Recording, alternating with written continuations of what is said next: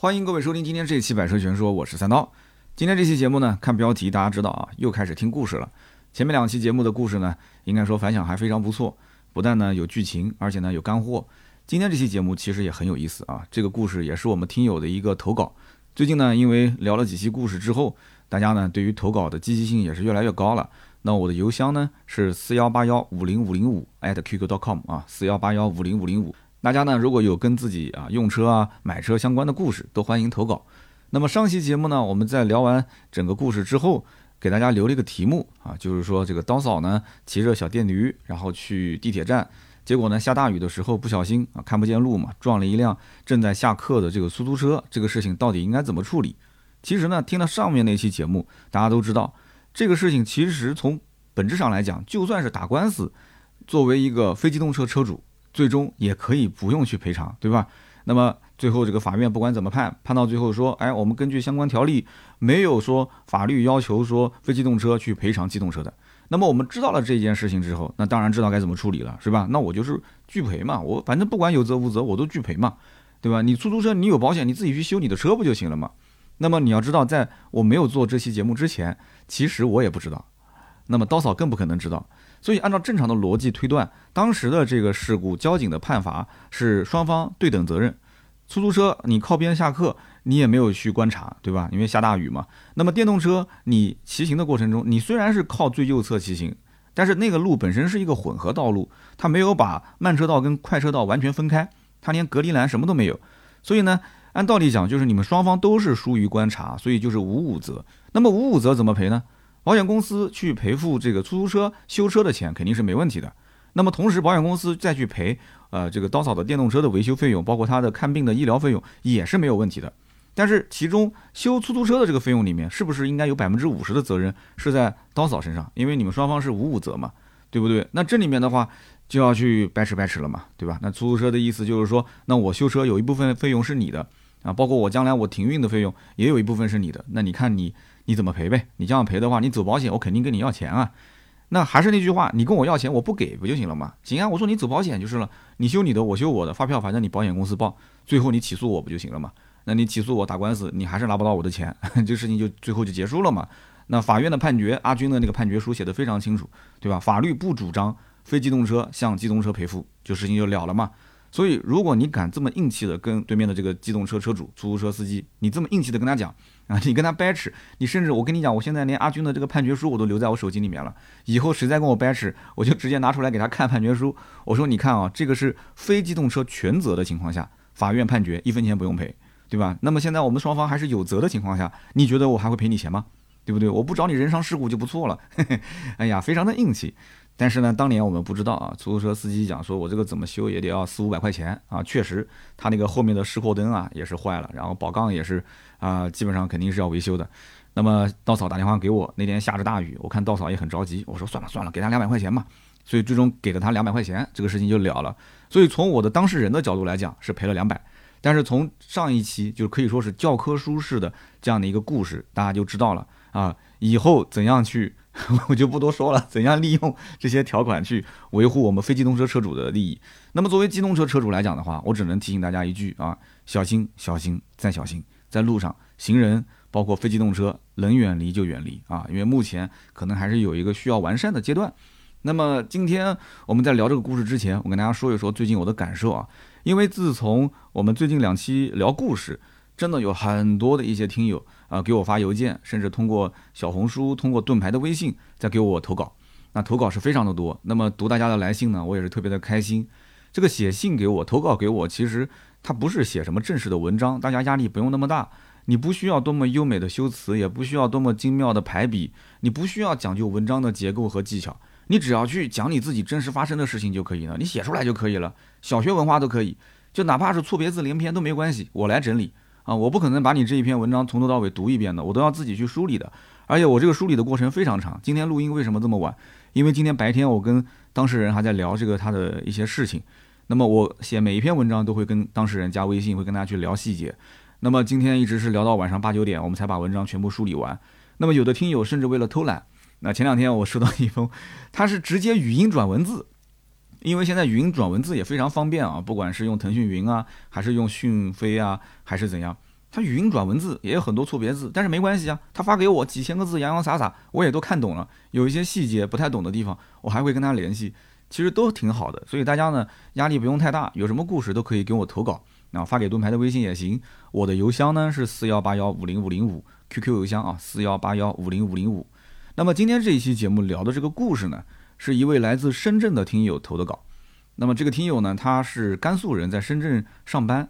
他二零一六年的时候买了人生中的第一辆车啊，是一个赛欧啊，赛欧三。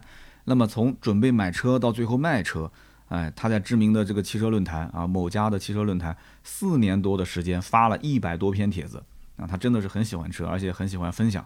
那么他买车、用车，包括卖车的整个过程，他其实没有什么跌宕起伏的剧情，但是他一个又一个的小故事非常吸引我，真的是真实无比，很有意思。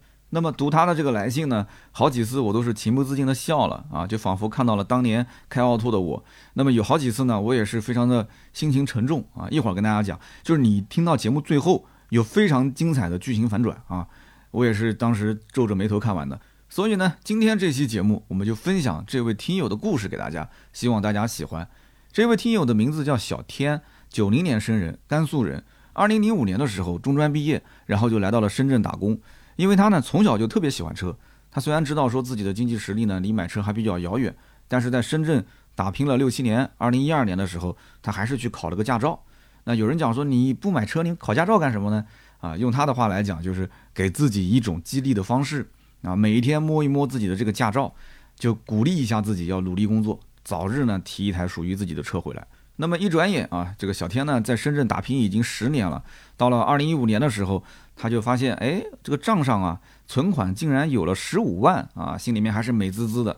他经常路过 4S 店，就忍不住想冲进去提一辆回来。十五万嘛，对吧？就一般的正常合资车、国产车随便买了。但是理智告诉他是不可以，因为还有比买车更重要的事情要做，那就是小天还没娶媳妇儿，还没娶媳妇儿啊。那个时候他已经二零一五年二十五岁了啊。那么在家人的劝说之下，小天呢就用十五万的首付款。回到兰州，他老家那边，他是兰州旁边的一个大概五百公里左右的一个小城市，买了一套房子。那么从此呢，他每个月就背上了两千多的房贷。那么跟许多人一样，这个房子、车子、妻子、票子、孩子，人生每个阶段都是有啊要完成不同的任务。那么房子、妻子他已经有了，对吧？孩子呢，这个得得顺其自然了。那么票子他得慢慢的赚。所以小天呢就开始心痒痒的，哎，想启动这个购车计划啊。这个兰州的房子已经买了，现在就考虑怎么能买车。二零一六年的时候呢，他就鼓励自己的媳妇儿去考个驾照啊，就是今后呢，如果车买回来，两个人可以换着开，这个想法挺好啊。可是呢，之前十五万的积蓄已经全部拿去买房了，所以他手头没有一分钱的存款，那怎么办呢？哎，大家注意细节啊，小天是让媳妇儿提前考驾照的。啊，其实等同于是心里有个暗示，就买车这个事情呢是咱俩的事。如果只有我小天一个人有驾照，你媳妇儿没有的话，那么买车就是自己的事，就不是媳妇儿的事了。虽然是家里面一起用车，那媳妇说我也没驾照，我要他干嘛？所以呢，我觉得小天哎，还有点小心思啊。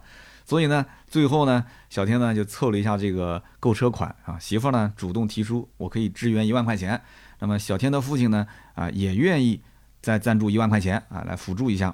那么就有两万多的首付了啊，小天自己肯定也有收入的，对吧？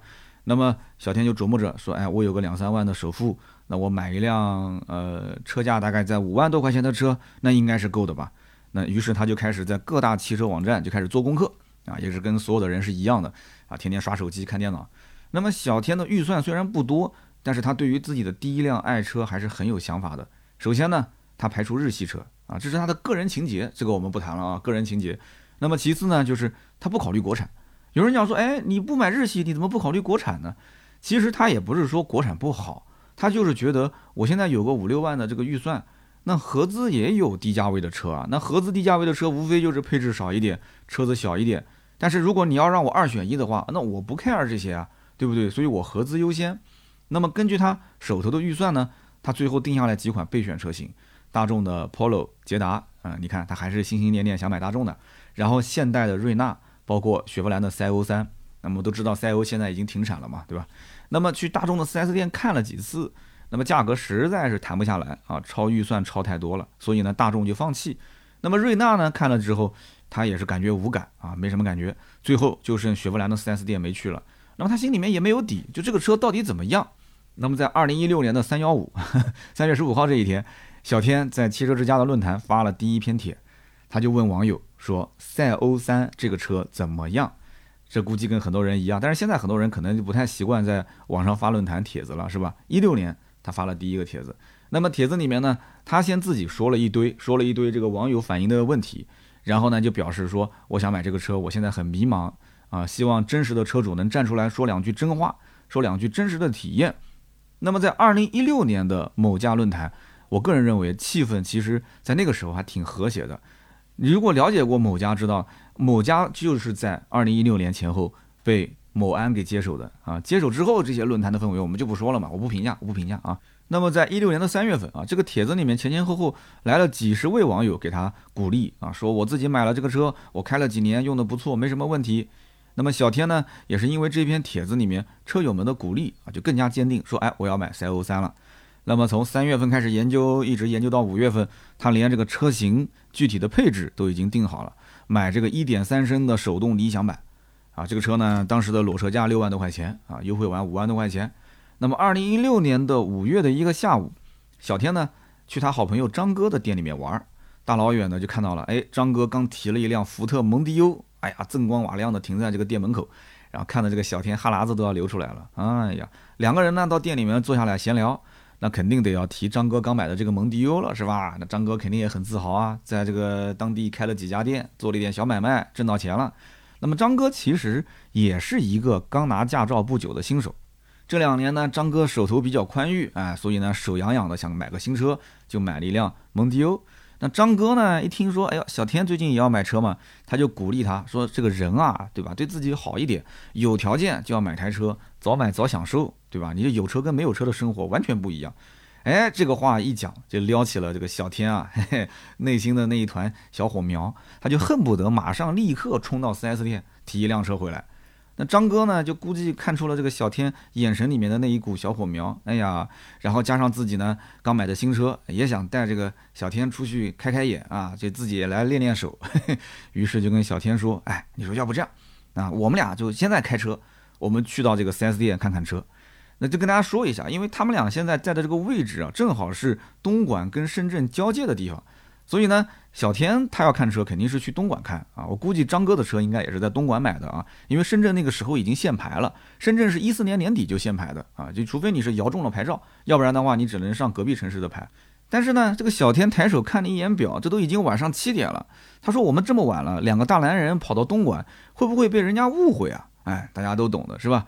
那么这个张哥的意思呢，就是说你不要管那么多，对吧？你想不想去？你想去，我们立马开车走人。开过去也就三十来分钟啊，有车就看，没车撸串，对不对？没车看，我们吃夜宵不就行了吗？于是呢，两个人开着车一路直奔东莞的雪佛兰 4S 店。那么由于张哥是个新手，这一路上呢是龟速行驶，而且还开错了好几个路口。最后开到雪佛兰 4S 店都已经晚上九点多钟了，天都已经黑了。那这个时候我告诉你啊，人家正常 4S 店九点钟早就已经关门了。我告诉你，神奇的一幕出现了，雪佛兰 4S 店。竟然还有最后一名销售正准备关灯锁门下班走人，更关键的就是，这还是一个挺漂亮的女销售。哎，漂亮女销售，这女销售胆子也挺大啊！晚上黑灯瞎火，对吧？两个大老爷们儿跟打了鸡血一样的啊，开着个车风尘仆仆的冲到 4S 店来买车，她也不害怕。然后小天就说啊，我们其实就想过来看看赛欧，大老远跑过来看赛欧，然后这是第一次到 4S 店看实车，所以希望就是这个美女能不能帮我们介绍一下。那么其实女销售当时她也跟他简单介绍了一下，但是小天眼睛里面已经看的不是不是说那个美女啊，就看的就已经只有赛欧这个车了，他也记不得这个姑娘当时说的什么了啊。他说他原话跟我讲，他眼里看的就是赛欧三这个车，怎么看怎么好看，小巧玲珑的造型，凹凸有致的曲线。啊，这是他的来信的原话啊，但是我严重怀疑他当时这个回忆啊，可能有点错位，对吧？这可能不是赛欧给他的第一印象啊，是那个女销售。那么小天想买这台车，还给了自己一个自我催眠的理由。他说呢，哎呀，我真的越看越喜欢，而且我自己是一个变形金刚迷，童年记忆里面，哎呀，大黄蜂的忠诚、勇敢、霸气，给我留下了深深的烙印。你看看啊，买车的时候永远找的是它的优点，卖车的时候永远找的是它的缺点。然后女销售呢就说了，天色已晚，咱们赶紧办正事吧。然后小天红着个脸说，哎，这个啥啥是正事啊？然后女销售说买车啊，你大老远的跑过来，你不可能就看一眼就回去吧？小天呢当时有点尴尬啊。小天说这个这个买买是想买，但是钱不够还要凑。那吕销售说没关系啊，你交两百定金啊，签合同的时候可以抵两千，非常的划算。那小天就问啊，你们家这个赛欧三一点三升手动理想版现在什么价？这销售当时一看说哟，这能把这个配置说的这么精准，那肯定就是已经看好了嘛。这个车呢，官方指导价六万两千九，这么晚了也没时间给你掰扯了，对吧？直接给你个成交价五万七千九。那么这个小天就想，哎，这个价格啊，优惠五千块钱嘛。跟网上他之前看的也差不多啊，五万七千九。但是呢，他跟销售讲这个价格，我觉得还是有点贵，对吧？你不能不让我还价嘛。那么转头又看看这个张哥，意思就是说，张哥你要不带我圆个场，对吧？不行的话，我们今天先撤，回头再考虑考虑。结果张哥开口了啊，就正常情况下，张哥应该都是拉着他走。结果那一天不知道张哥怎么那么兴奋的，张哥说：“哎呀，兄弟呀，不要墨迹啦，都这么晚啦，喜欢就买吧。”于是呢，那一天。小天就稀里糊涂的啊，交了两百块钱的定金，就把车给定了。然后回去的路上还一脸懵，就说怎么回事啊？我今天把车给定了。然后女销售告诉他说，周末呢有空，你可以到店里面再来一下啊，把这个具体的订单细节再沟通一下。那么到了周六啊，小天迫不及待的打了个车，哎呀，三十多分钟的路程，打了个车一路直奔这个东莞的呃雪佛兰 4S 店。那么女销售呢，就直接把这个合同写好了，推到了小天的面前，说：“哎，你可以签字，直接交钱。”小天当时很诧异啊，他说：“哎，咱们是不是少了一个什么环节？什么环节？就没有讨价还价啊，对不对？这个流程必须得走啊。”那女销售讲说：“那那天晚上不是讲好了吗？对吧？这个价格五万七千九，我还送了一些东西给你，你看，对不对？当时你还有个两百抵两千的额外的优惠，这价格很好的呀。”小天说：“哎，那那不行，那不行。”啊，去菜市场买菜的还讨价还价呢，你别说买车，对吧？怎么能这么草率呢？那怎么着你得再给我便宜一点。销售就一脸懵啊，说这真的是底价啊。小天说不不不不不，这肯定不是底价，你你怎么着你也得这个这个这个再便宜一千块钱。那么对面的雪佛兰女销售呢，就满脸的惊讶，就感觉小天提出了什么无理的理由一样，说怎么可能再优惠一千这么多啊？两个人就这么掰扯了半天。那么最后呢，呃，女销售呢不情不愿的说啊，我跟领导申请一下。那么用小天的话讲啊，说这个女销售呢，也就是去了一趟卫生间，那么回来之后就跟自己表示被领导训了一顿，非常的委屈。领导说了，只此一单，下不为例啊。小天心想，虽然你的演技如此的拙劣，但是我配合你的表演是吧？于是他确定了配置、颜色还有赠送的项目，最终把这个订单给定了下来。那么小天订的是这个赛欧的1.3的手动理想，然后是个蓝色的车。那么没过几天。销售打电话跟他讲说：“哎呦，这个蓝颜色的车啊，暂时没货，要不你换一换其他颜色。”小天说：“这个换换什么颜色呢？”那他说：“有红的，有白的，有什么什么。”然后小天说：“那不行，我换个红色吧。”但他又不确定红色是什么样子，于是他在网上就发帖啊，希望大家有红色的车主呢，就把自己的照片发出来啊，千万不要 PS 啊，一定要真实的颜色。还真有不少网友给他发了自己的照片，我还去看了这个帖子。但是我告诉你，每个人照片的红色都不一样。这里面给大家提个醒啊，就是手机拍出来的照片真的很假很假，各个品牌手机的算法不同啊，它更多的是为了让你的人像美颜嘛，要好看嘛，所以呢，手机拍出来的颜色都不是很正。如果你要不相信的话，你可以去怎么操作？拿手机对着这个绿色的草坪拍一张照片，你可以用华为、呃苹果、小米、三星，你去拍同一片草坪，它出来的那个绿颜色差距会非常非常的大。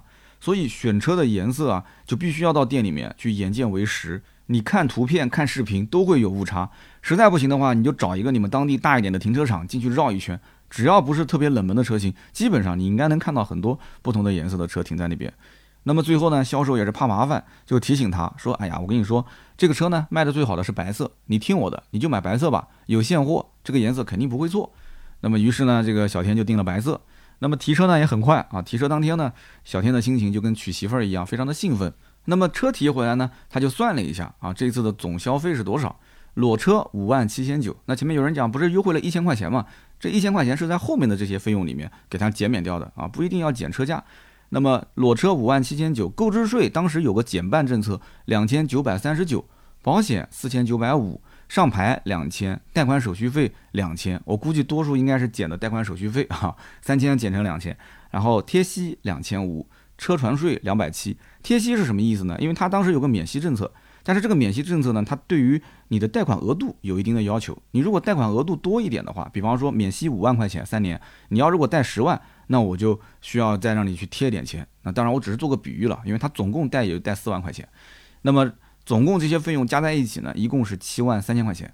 这个价格当时对于小天来讲，他觉得说还是不错的，因为在网上他也了解过嘛。那么结果他后来提了车，把这个价格发到论坛里面，跟大家说：“你看，我这提了车了，我的价格怎么样？”结果大家都说买贵了，说你这个价格都能买到一点五的版本了，所以让小天非常的郁闷。那么在此也提醒我们各位听友，买完车千万不要把自己价格晒在网上。你如果拿的是全中国的最低价，大家都会质疑你，对吧？你这价格肯定不准。你要拿的是一个高价，或者说是一般正常的行情，那几乎百分之九十九，大家都会说你买贵了。但是因为是贷款。所以呢，小天其实首付款加上其他的费用，只付出去了三万六千多块钱啊，准备了三万六千多块钱。那么今后的三年时间，他每一个月的月供是一千一百零五块钱。那么我们知道之前讲的，在兰州的时候，小天买了一套房，贷款每个月两千多。那么现如今呢，他车贷加房贷，相当于就是月供三千多块钱。当时应该讲小天压力还是不小的。不过呢，有压力就有动力啊。这三年时间为了还贷款，小天跟他媳妇两个人努力赚钱。结果一不小心发力过猛啊！二零一九年车贷还完的时候，他竟然又凑了二十八万的首付，在他媳妇儿的老家武汉旁边的一个城市又买了一套房。所以你看看啊，现在小天虽然开的是赛欧，但他相当于是兰州附近一套房，然后武汉附近一套房，因为武汉是他媳妇儿那边的老家嘛，对吧？那么小天也是对未来充满着希望，他希望今后呢，他的孩子能够在那附近生活学习，将来呢能在武汉这种新一线城市发展。所以看得出来，他是一个对生活充满着希望、充满着阳光，是一个内心很细腻、对未来是有规划的一个人。那么，由于上下班的路程非常的短，赛欧买回来八个月的时间才跑了不到五千公里，所以小天呢一直心痒痒的，就是想跑跑长途，感受一下，对吧？因为毕竟在城市里面一天就几分钟的路程，这开着实在是没劲啊。二零一七年的四月份，终于是等来了机会，他要带着他的女朋友，那时候还没正式结婚啊。带他女朋友去女方的老家举行这个婚礼，从深圳开到武汉旁边的这个城市，单程要开一千多公里，那么走这个大广高速啊，从大庆到广州大广高速，那么全程要开十三个多小时，那么这一路上呢，小天是非常的兴奋啊，就休息了一次，那么真的是挺猛的，开了一千多公里休息了一次，那么这台车的油耗让他非常的满意啊，全程只加了两次油，一次加了一百六十块钱啊，因为当时的油价很便宜啊，因为这是二零一七年。那么用他的话讲，在高速上，什么奔驰、宝马都一样，啊，都得限速在一百二十公里上下。然后他一路上车子里面放着这个低阶的嗨曲，动次打次，动次打次，哎呀，然后边去欣赏这个窗外的风景。就这个时候的小天，他才真正体会到拥有一台车的真正乐趣。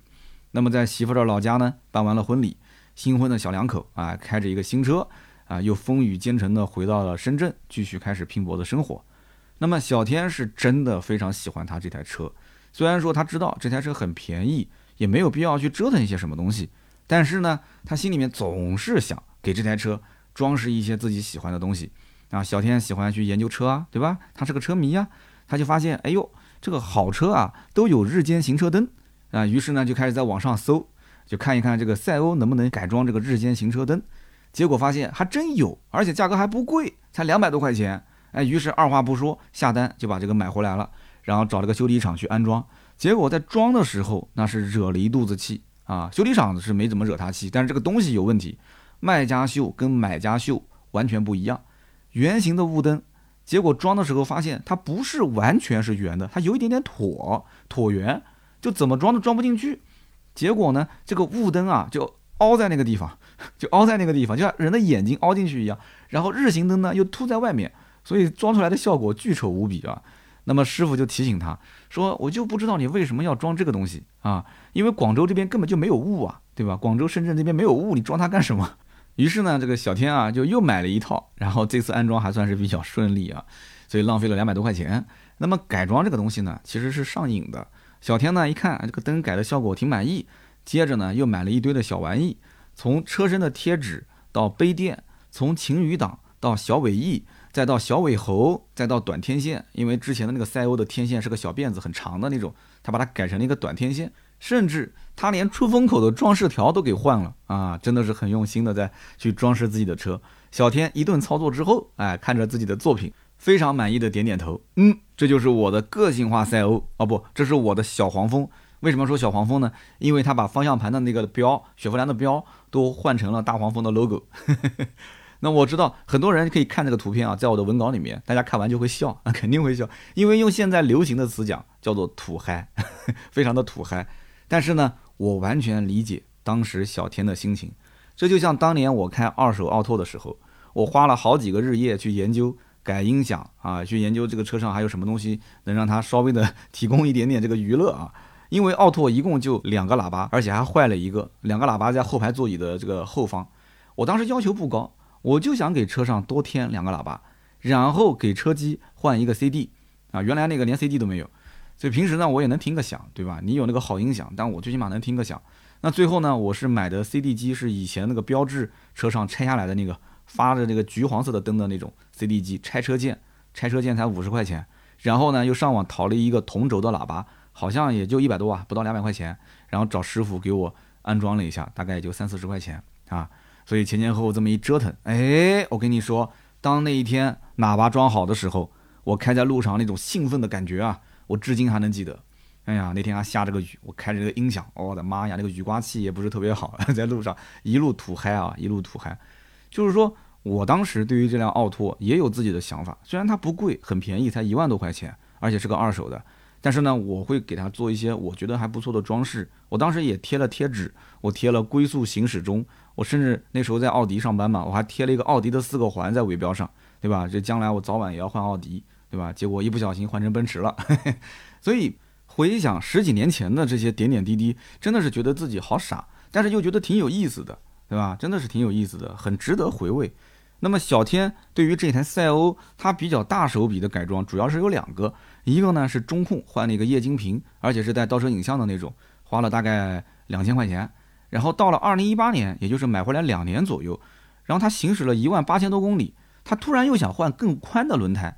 啊，为什么突然想到换更宽的轮胎呢？因为他买来之后不是天天在泡论坛嘛，对不对？几年时间发了一百多个帖子，他不仅发帖，他也看别人发帖，所以他就看到有人买回来之后就把这个胎啊换成了幺九五六零 R 十四的胎，因为赛欧的这个版本是十四寸的轮毂嘛，但是呢，你可以换成更宽的胎，它原来的是幺七五七零 R 十四的胎，而且有网友在论坛讲说，你看啊，我换成了幺九五的胎，我一共就花了七百五十块钱。啊，是某个平台打折，很便宜，七百五四条胎，七百五啊，你没有听错啊，四条胎。然后他又把他原来的旧胎放到二手平台卖了两百块钱，等于说他换四条胎才花了五百块钱。我也是最近刚换的轮胎，那个奔驰 C，我一条胎就要花将近一千块钱。哎呀，所以小天当时一下子就被这个网友给种草了啊，因为原厂胎真的是他用了两年，感觉非常的不好。从外观上来看呢，像是一个小脚老太太啊，我们俗称叫面条胎，很窄。那么开起来呢，他感觉说噪音也大啊，胎噪比较大。那么速度稍微快一点，过弯的话呢，就感觉好像随时要侧翻。所以他看到论坛里面很多人说，哎，换这个幺九五六零 R 十四的胎，怎么怎么香，怎么怎么好，所以他心里面就心痒痒。那么终于有一次，他等到这个平台搞活动，然后呢，小天花了大概九百来块钱，哎，换了一个幺九五六零 R 十四的胎。那么用他的话讲，换完之后，哎呀，感觉真的是像换了一辆新车一样啊，就后悔没有早点换。那么一转眼呢，到了二零二零年，赛欧的贷款呢早已经还完了啊，因为一六年买的嘛，一九年底就还完了。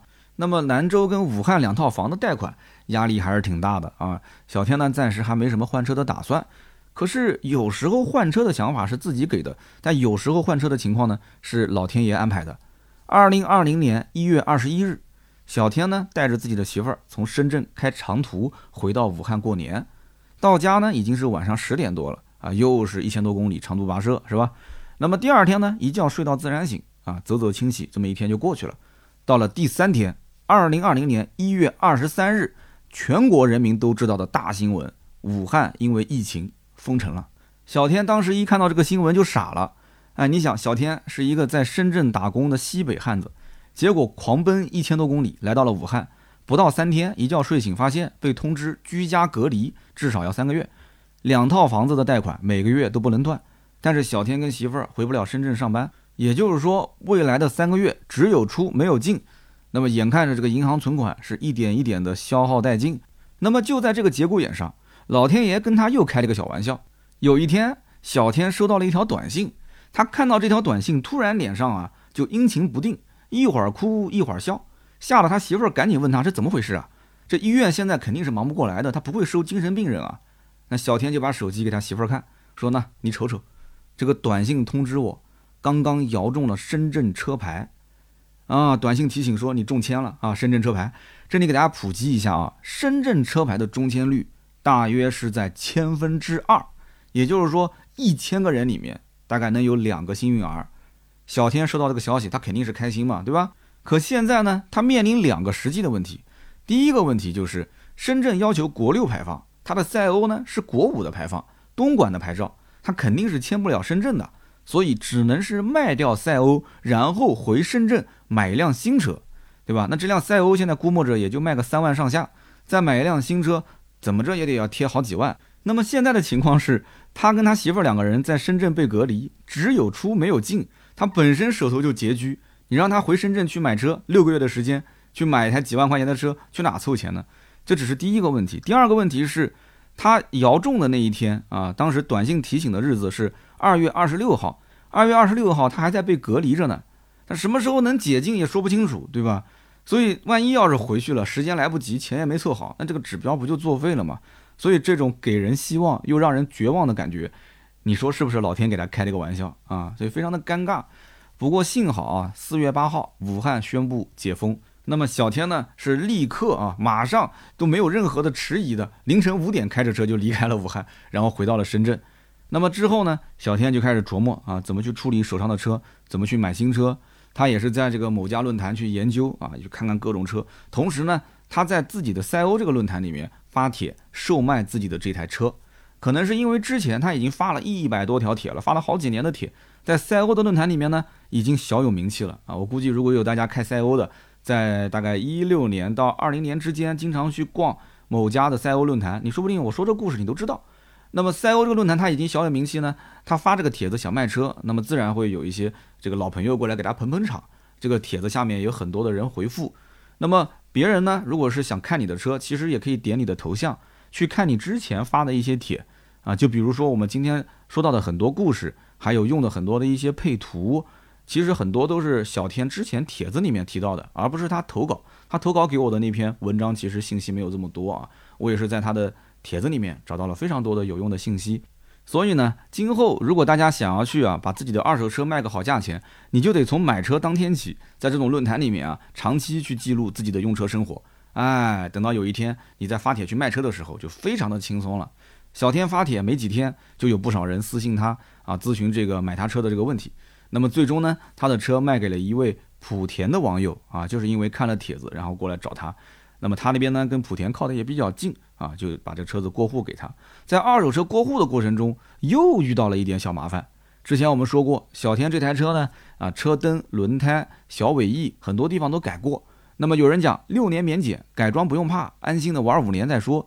可是大家想过没有？其实你不用说六年免检，你中间这两三年你可能要卖车，卖车的时候你要转手，你过户你就得恢复原厂的状态，因为你要上线啊，检测完之后拍照片。那么小天的车呢是东莞牌，他人呢是在深圳，对于东莞本地他不是特别的熟悉，于是呢他就想到了之前，哎他在那个雪佛兰 4S 店保养的时候，他认识这个售后的一个经理，经常接待他的一个经理，于是他就联系了这个人，因为在东莞他本身汽车圈之前那个销售他认为价格卖贵了就不想理他了，那这个售后的经理还算可以，他觉得说服务也还是挺好，挺专业。就想问问他能不能帮忙找一下车管所黄牛啊或者什么的，就是车辆不恢复原厂的状态，直接过户行不行？那么这个雪佛兰的经理说，那你肯定找对人了嘛，对吧？这个事情很简单，我给你介绍一个黄牛，肯定能搞定。那么小天就问了，说大概要要要多少钱？那经理说要一千五啊。小天说价格有点高，我这车子也卖不了几个钱，你能不能稍微便宜一点？你看一千行不行？那么销售经理说可以可以，一千块钱可以。于是呢，小天就约了这个莆田的买家。啊，到这个东莞车管所见面啊，过户，结果过户流程走完了，东莞这个黄牛呢，拿着绿本和这个车辆的钥匙，就问小天说：“你可以付钱了啊？”小天说：“那行啊，那给你一千块钱。”什么？一千块钱？两千？小天当时就傻了。他说：“那个我我是那个什么什么经理介绍过来的，就之前讲好一千块钱啊。”黄牛说：“不可能，当时说的就是两千。”嗯，小天说：“那我来我来找那个聊天记录给你看。”结果翻聊天记录的时候发现，哎，巧了，之前这个经理跟他聊天一直用的是文字，就唯独在他小天问价格的时候，对方这个售后经理打了个语音电话过来，然后他们的价格是在语音电话里面聊的，就等于说聊天记录里面是没有证据的。那么小天就心想啊，那自己肯定是被人摆了一道了，对吧？那么在东莞人家的地盘上，这个车钥匙、绿本都在对方的手上，那能怎么办呢？那老老实实的交了两千块钱。那么这台车一共才卖了三万块钱，扣掉两千块钱的黄牛的费用，实际上进腰包的 也就才两万八。那么这台赛欧呢，从二零一六年的入手，花了七万多块钱，对吧？开了将近四年的时间，现在到了二零二零年卖掉，卖了三万啊，实际上是两万八千块钱。那么我们各位听友觉得这台车保值不保值呢？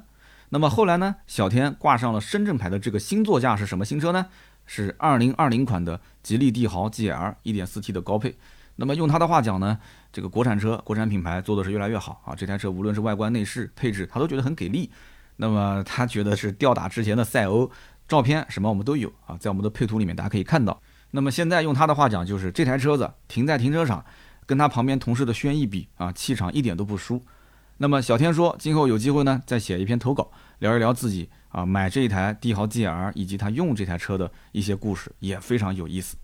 那么好的，故事聊到这里呢，今天这期节目呢就差不多了。关于小天的故事，大家听后有什么样的感觉，也欢迎在我们的节目下方留言交流。这是一个非常平凡的车友的一个小故事，但是有血有肉有情节，让我在读他来信的时候，真的也是跟着他的故事一会儿哈哈笑。一会儿皱眉毛，那么也欢迎呢，大家可以说出自己的故事，投稿给我，聊聊你买车用车的一些很好玩的事情。那么再平凡的人也有自己的故事，非常的有温度，非常的温暖。投稿邮箱呢是四幺八幺五零五零五啊，我的 QQ 邮箱四幺八幺五零五零五 @QQ.com，也欢迎大家去联系盾牌啊，盾牌的微信啊，你要是不方便写邮件，你可以直接微信找他也行。那么今天这期节目呢就到这里啊，下面是关于上期节目的留言互动环节。那么我们最近一期节目呢，是一个呃进口大众途锐的特约，所以我们的抽奖放到下一期节目。今天因为时间比较晚了，我们先抽取第二零二零年九十六期节目的留言。那么这期节目呢，大家也是非常的踊跃啊，有七百多条，接近八百条的留言。然后我们的当事人阿军也在留言区不停的去跟大家交流回复，真的是我觉得阿军是一个非常热心肠的人，也是一个对自己这件事情特别上心的人。其实严格意义上来讲，阿军。还没有过这个再次上诉的这个时效期，他还可以继续打这个官司。那么很多网友也是非常支持他继续打这个官司啊。如果说阿军你要坚持打的话，我还会给你坚持报道啊，你可以再去申诉一遍。那么上期节目呢，有一位叫做这个迎着太阳 Free Link S K A T，他说三刀这条评论你一定要看。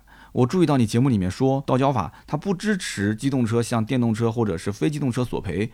即使机动车是无责方，那么我就有一个非常极端的想法：如果是在高速公路上面啊，这种封闭的道路上面有行人或者是非机动车，然后穿越马路，结果呢发生了严重的交通事故，甚至造成了机动车上人员伤亡，那这种事情难道说也不需要任何索赔吗？哎，上期节目呢，像这种极端案例啊，我没有讲这个问题，我跟律师朋友聊过，在之前的几次已经上了新闻的这种大的案子里面，其实是有判过这个机动车。无责，非机动车全责，并且你要去赔偿机动车损失的有过，但是目前来讲，这种案例是非常非常的少，而且一般都是非常极端的情况下，因为你这个已经是把这件事情推到一个最极端的情况了嘛，对吧？机动车都是因为非机动车横穿马路，首先高速公路是不可能让你非机动车上去横穿马路的嘛，对吧？那你横穿了，那么出现事故了，这种事情我觉得大概率啊，最终打官司你还是要承担责任。但是有一个问题啊，我跟大家说啊，之前有一个叫教科书式老赖，那个人姓黄，是个女的，她其实就是做保险的。这个人一直赖着不不给钱，一直赖着不给钱。他还是个机动车，他不是非机动车啊，他是开车的车主把非机动车给撞了。就是说，你大家可以去搜一搜，很多人知道这个新闻啊。那么你去看到今年二零二一年七月份，这个就是被撞的这个，因为他的父亲已经那啥了嘛，就是他的这个当事人的孩子。他发微博，仍然没有拿到钱。最近的一次就是今年才赔了五百块钱，五百块钱都不够他打官司来回的路费。那个女的当时是法院判是要赔偿大概七十多万，接近八十万。而且当时一开始没有关他，后来是以交通肇事逃逸罪又关了他大概一年。那关他他无所谓啊，他说我人品差，我就是人品差，我就是没钱。关了一年放出来，到今天这个钱仍然没给。这是个机动车，那你反过来讲，机动车还有保险。如果是非机动车，它没有保险，你仍然打官司。你可以参考这个案例，你看一看这个案子到今天为止，对方这个钱要回来了没有？那个非机动车的车主，全中国人民都知道这件事情，但是这个钱其实到今天是没有。要回来的七十多万，接近八十万。你只要去在百度搜这个叫做什么教科书式的老赖，你一定能搜到这个案子啊！我就不细说了。那么下面一个听友叫做幺三六八七八零 QQBH，他说：呃，我不说事故啊，我们仅讨论他的侵权责任啊。如果是侵权责任的话，那就打官司，当时之前就不应该出那个交通事故认定书。他说阿军的车子停在路边被人撞了啊，是停在车位里面的啊，停在车位里面，只要不是禁止停放的位置。像这种情况造成损害结果的人，就应该给阿军赔偿损失。那么至于造成这个损害的行为人自己受伤与否，这个跟阿军没有任何关系。如果阿军提起民事诉讼的话，啊，在谁主张谁举证的原则之下，阿军的举证，他的责任其实只要说明三点：第一个，他的车子被人撞坏了，这是行为；第二个，修车的维修费用若干，这是结果；第三个，他的车是张阿姨撞的，这是因果关系。那么除此之外，那就是张阿姨你自己的事情了。如果张阿姨没有能够证明阿军的车他是停车的过程中有过错，你证明不了我停车有过错啊，我就是在车位里面。那么对不起，法官应该是认定张阿姨承担赔偿责任。那么这其实不涉及道路交通安全法啊，把停在车位上的车你看作如果是个人，一个人站在那个地方骑着车子给你撞了，那这个人你是不是应该去赔偿呢？哎，这一看就是专业人士写的啊，非常感谢。那么。还有一位听友呢，我就不读他的留言了，叫刁民六五五。刁民六五五呢，大家应该熟悉啊，六五五上过我的节目，他也是一个维权方面的专家。他曾经啊，小到几块钱的停车费，大到几千块钱的这个什么旅游联卡，他的维权记录可以说是战无不胜啊。我曾经有一期节目聊过，如果谁要是记得是哪一期，你可以发在我的留言区，我相信很多人应该是非常感兴趣。前前后后应该维权了，我记得有个十一次还是十二次，战无不胜，每一次维权。都是完胜对方，我的天，我真是佩服的五体投地。然后这期节目，说实话，我在写的时候，我当时还在想，我说六五五是不是会听到？结果果然六五五听到了。六五五不但听到了，还在我们的评论区里面大量的跟这个车主、跟我们的网友进行交流、进行回复。然后有一天晚上还给我发了很长的一段文字，呃，说了一下刀嫂当时这件事情应该怎么处理啊。我也是忘了，当时刀嫂这件事情应该打电话给他，让他到现场去处理的，叫刁民六五五啊。我觉得说。啊，领取一份奖品，实至名归。那么以上三位就是上期节目的留言评论的中奖听友，每人可以获得价值一百六十八元的芥末绿燃油添加剂一瓶。大家呢也是希望在我们的节目下方啊支持我的话，多多留言啊。抽奖呢只是哎就是参与就好，参与就好啊。如果能中奖，那当然是祝你好运了，对吧？那么今天这期节目呢，就到这里啊，更新的时间稍微晚了一点，大家多多见谅。如果有你的好的故事，一定要记得投稿给我，QQ 邮箱四幺八幺五零五零五，也可以关注我们的公众号“百车全说”，找到我们更多的联系方式，还有我们更多的原创内容。今天这期到这里，我们下期接着聊，拜拜。